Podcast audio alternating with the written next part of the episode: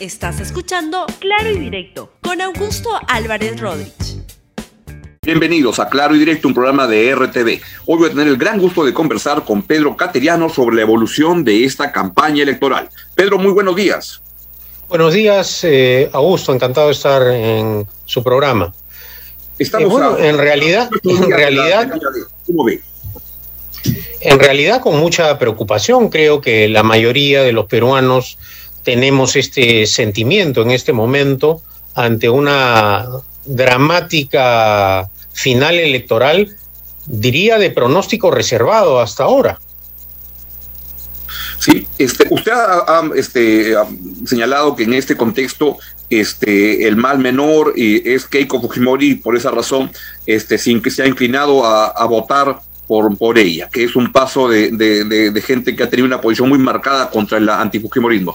¿Podría, ya cuando hemos avanzado más en la campaña, redondear esta idea? ¿Se arrepiente de haberlo hecho? ¿Cómo percibe esa decisión? No me arrepiento, por el contrario, creo que el tiempo nos ha dado la razón a aquellos que nos hemos manifestado en este sentido, porque lo que hemos apreciado en las últimas semanas y días es precisamente la consolidación de lo que sospechábamos, que acá hay un proyecto que es la perpetuación en el poder. El señor Bermejo ya lo ha dicho con toda claridad y franqueza, y eso hay que agradecerlo a, la, primera persona que fue la vocera a la cual eh, silenciaron inmediatamente, y luego sucesivamente eh, a través de declaraciones eh, del propio Cerrón y Castillo, eh, que es la dupla que en realidad conduce esta, esta aventura electoral improvisada, eh, se ha ido ratificando que lo que ellos pretenden es una perpetuación en el poder y ciertamente eh, salirnos del cauce democrático e implantar una dictadura como la de Chávez y Maduro en Venezuela. Ahora, si esto es así, ¿cómo entender que estemos en una situación en la cual el último simulacro de votación de, de nos da una casa, una, un empate técnico, ¿no? 51-49? ¿Por qué una mitad de la, de, la, de la población del Perú estaría hasta el momento interesado en, interesada en votar por una opción como esa? Porque creen en la palabra de Castillo y Cerrón, como los venezolanos creyeron en la palabra de Hugo Chávez. Hugo Chávez también, hay que decirlo con toda claridad, ganó democráticamente las elecciones en Venezuela, dijo que iba a respetar el orden constitucional como lo están señalando Castillo y Cerrón, pero en realidad esa solo fue una estrategia que luego, cuando ya se eh, ganó las elecciones, se perpetuó en el poder. Y hoy día los venezolanos ya no solo sufrieron la dictadura de Chávez, sino que están viviendo en condiciones inhumanas ah, eh, frente a la dictadura sanguinaria de, de Maduro. Entonces, que los pueblos se equivoquen, claro que tienen el derecho a equivocarse, pero el costo posteriormente de salir de estas aventuras dictatoriales históricamente está probado en América Latina que es altísimo para un pueblo. Y lo podemos apreciar muy claramente en el caso venezolano, que resulta ilustrativo, no solo por el hecho que en el Perú hay 800 mil venezolanos que pueden contar con toda franqueza su experiencia a sus vecinos, a sus nuevos amigos peruanos, los que más sufren de esta de estas aventuras estatistas son los más pobres. Nosotros hemos visto cómo han llegado los venezolanos al Perú, caminando a gusto, una imagen absolutamente inhumana e incomprensible de un país que era una de las naciones más ricas de América Latina y que hoy gracias a las recetas económicas que plantean Castillo y Cerrón han logrado algo casi imposible, quebrar a PDVSA, la empresa petrolera venezolana que era una de las más poderosas en el mundo. O sea que eh, eh, ejemplos tenemos muy cercanos.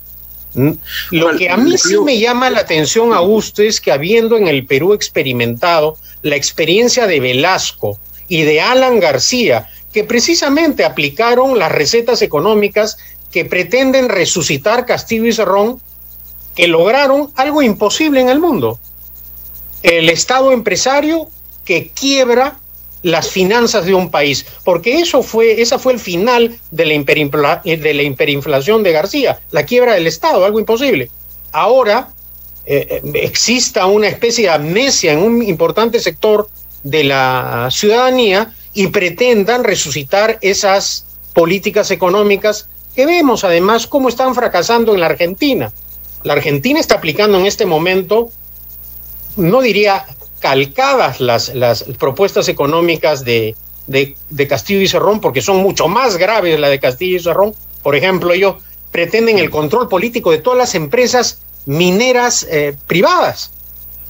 Pero vemos en la Argentina también que es un país que está cayendo a pique al, al, abismo, precisamente por repetir esta clase de, de planteamientos económicos. Ahora, nuestros adversarios que dicen que estamos defendiendo el modelo económico, acá lo que estamos defendiendo, Augusto, es la libertad, porque las iniciativas de Castillo y Cerrón, hay que decirlo sin, sin, eh, con toda claridad, son claramente golpistas. Y eso no le preocupa al señor eh, Castillo porque él está acostumbrado a aliarse con el Movadef, eh, con Cerrón, con el señor eh, Bermejo y no tiene ningún problema. Y prestar juramentos y al día siguiente de juramentar o de jurar que va a respetar la Constitución, anunciar que va a llevar adelante un mecanismo de referéndum al margen de lo establecido en la Constitución y claramente golpista. Entonces, todos estos hechos ciertamente siembran un, un, escenario o presentan un escenario muy grave para el país. Ahora, usted plantea el tema de la libertad y es, es correcto, pero a veces hay como un intercambio, un trade-off con esa palabra de, intercambio entre libertad y seguridad. Y le quería preguntar sobre qué está pasando en la región. Mencionaba Argentina, pero Argentina es una historia de, de la advocación por el fracaso permanente. Pero hay casos como el de Chile, el de Colombia, y el de Perú, que han sido éxitos este, razonables, ¿no? El de Chile, sin embargo, las orientaciones sociales van cambiando con lo que ha pasado con la elección para la constituyente el día domingo. En Colombia, las protestas que hay y que ponen a este señor Petro, Petro, no este, como un posible candidato radical de izquierda. ¿Qué está pasando regionalmente que hasta en las historias, en teoría de éxito, este, la gente quiere cambiar eso? Porque creo que la crisis sanitaria, Augusto, ha sido muy profunda en América Latina.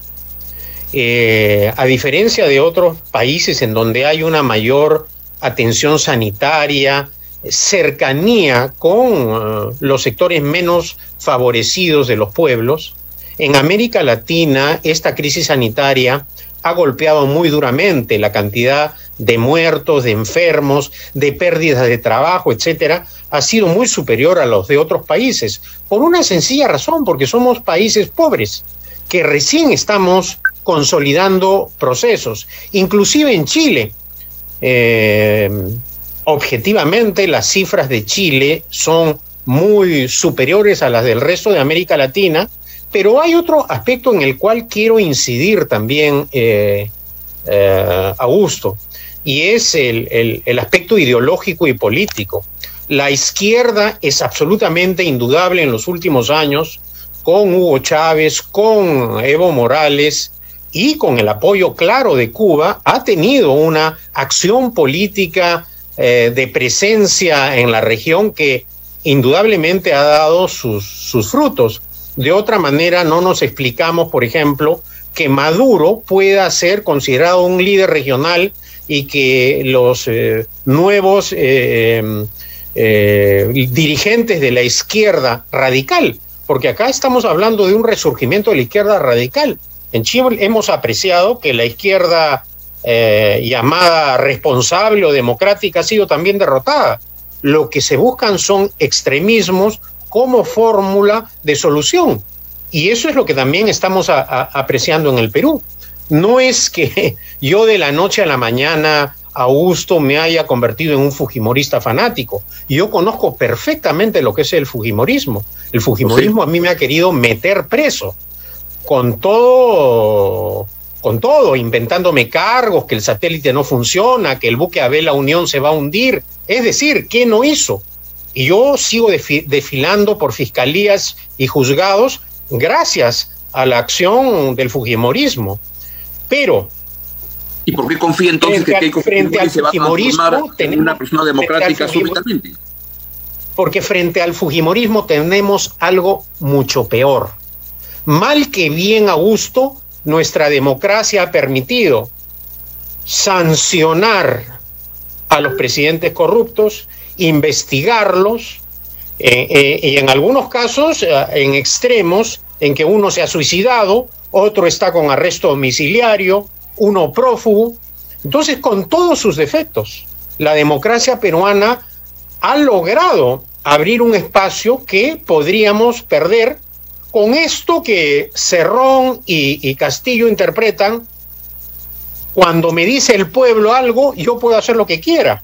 Y se olvidan que gobernar democráticamente implica fundamentalmente no solo respetar el voto, sino acatar lo que dice la Constitución y la ley y vemos que el señor Castillo como el señor Cerrón no tienen pues convicciones democráticas, piensan como el señor Bermejo, es decir, que esto simplemente, que esta elección es una estrategia para llegar al poder y perpetuarse en el gobierno.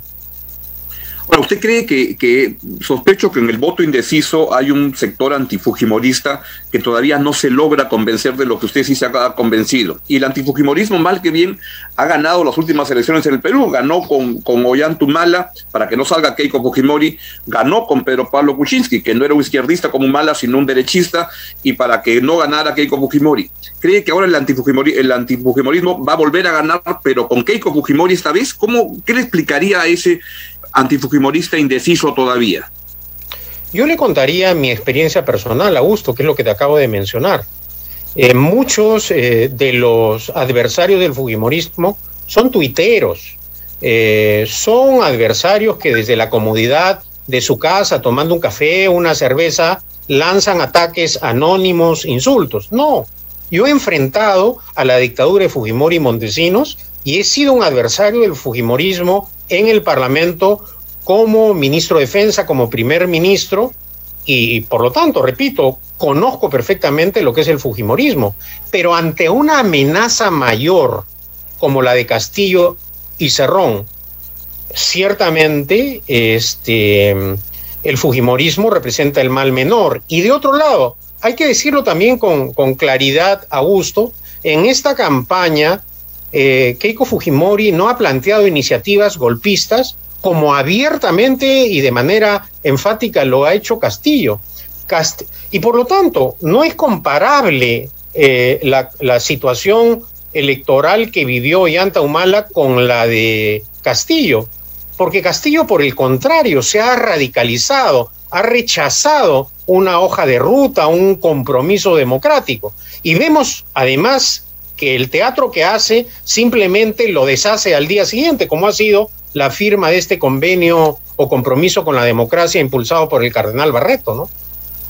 Ahora, pues sobre ese, ese acuerdo, reconocerá que hay algo malo en el país para que tengamos que pedirle a los dos candidatos que cumplan la constitución, que se vayan luego del plazo de cumplido su mandato y que respeten la libertad de, expresión, ¿no? Es una expresión de, una situación calamitosa de la confianza y de la situación de la democracia en el país. Sin duda alguna, Augusto, y también es el fiel reflejo del resultado de la primera vuelta electoral, porque hay que decirlo que cerca del 80% de los peruanos en la primera vuelta no votamos ni por Castillo ni por la señora Fujimori. Y ese es el fiel reflejo de los paupérrimos eh, resultados o adhesiones eh, eh, o de las adhesiones populares que ambos candidatos obtuvieron en la primera vuelta. Por eso creo que Keiko Fujimori hasta ahora ha sabido interpretar ese resultado y ha ofrecido un gobierno de unidad nacional, de ancha base, es decir, cosas que ciertamente hasta ahora son promesas y que ella creo que es consciente del problema que tiene también de credibilidad y generar confianza precisamente por la conducta de ella, no de la dictadura de Fujimori y Montesinos. Ese mm. voto duro que no quiere sufragar en favor de Keiko es como consecuencia de la conducta política que ella tuvo luego de que Pedro Pablo Kuczynski la derrotó. Pero eso es el pasado, Augusto. El futuro sí tiene a Castillo y Cerrón como ganadores, será, reitero, la supresión de la libertad en el país. Y eso es, en mi caso, lo que me ha motivado a em, reflexionar. Ciertamente no ha sido un proceso fácil, como comprenderás, y, y apostar por una candidatura como la de Keiko Fujimori. ¿Le ve algo bueno a Pedro Castillo? No sé, la capacidad de enganche con los pobres, la capacidad de conexión, porque claramente como que el sector más pobre está con Castillo y el resto está con, con Keiko eh, Fujimori. ¿Le ve algo bueno a Pedro Castillo? Bueno, sin duda alguna su imagen de profesor del Perú profundo, su sencillez, lo han presentado en la primera vuelta como un manso corderito, pero es eso, nada más, la imagen de un manso corderito porque sus iniciativas, reitero, lo pintan de cuerpo entero, son manifiestamente atentatorias contra el orden democrático y constitucional. Toda esta aventura que pretende ya no solo de control político de las empresas privadas, de controlar la prensa, sino fundamentalmente de atentar contra el orden constitucional convocando un referéndum manifiestamente contrario a lo establecido en la Constitución, es claramente una señor, señal de alarma que tenemos que enfrentar. Una pregunta final que me, que me hicieron y que se la traslado. ¿Pedro Catariano estaría dispuesto a participar en un eventual gobierno de Keiko Fujimori en una función pública si fuera necesario armar un gobierno de ancha base? Si algo he aprendido en los últimos años, Augusto, es a no especular. Ahora la tarea que nos queda, aquellos que pensamos, a pesar de las deficiencias de nuestro débil sistema democrático, es que hay que defender la libertad. Y en este momento, en este contexto, en esta coyuntura, aunque parezca incomprensible, la alternativa es Keiko Fujimori y no la dupla Castillo-Cerrón. ¿Algo más que quiera agregar en esta entrevista?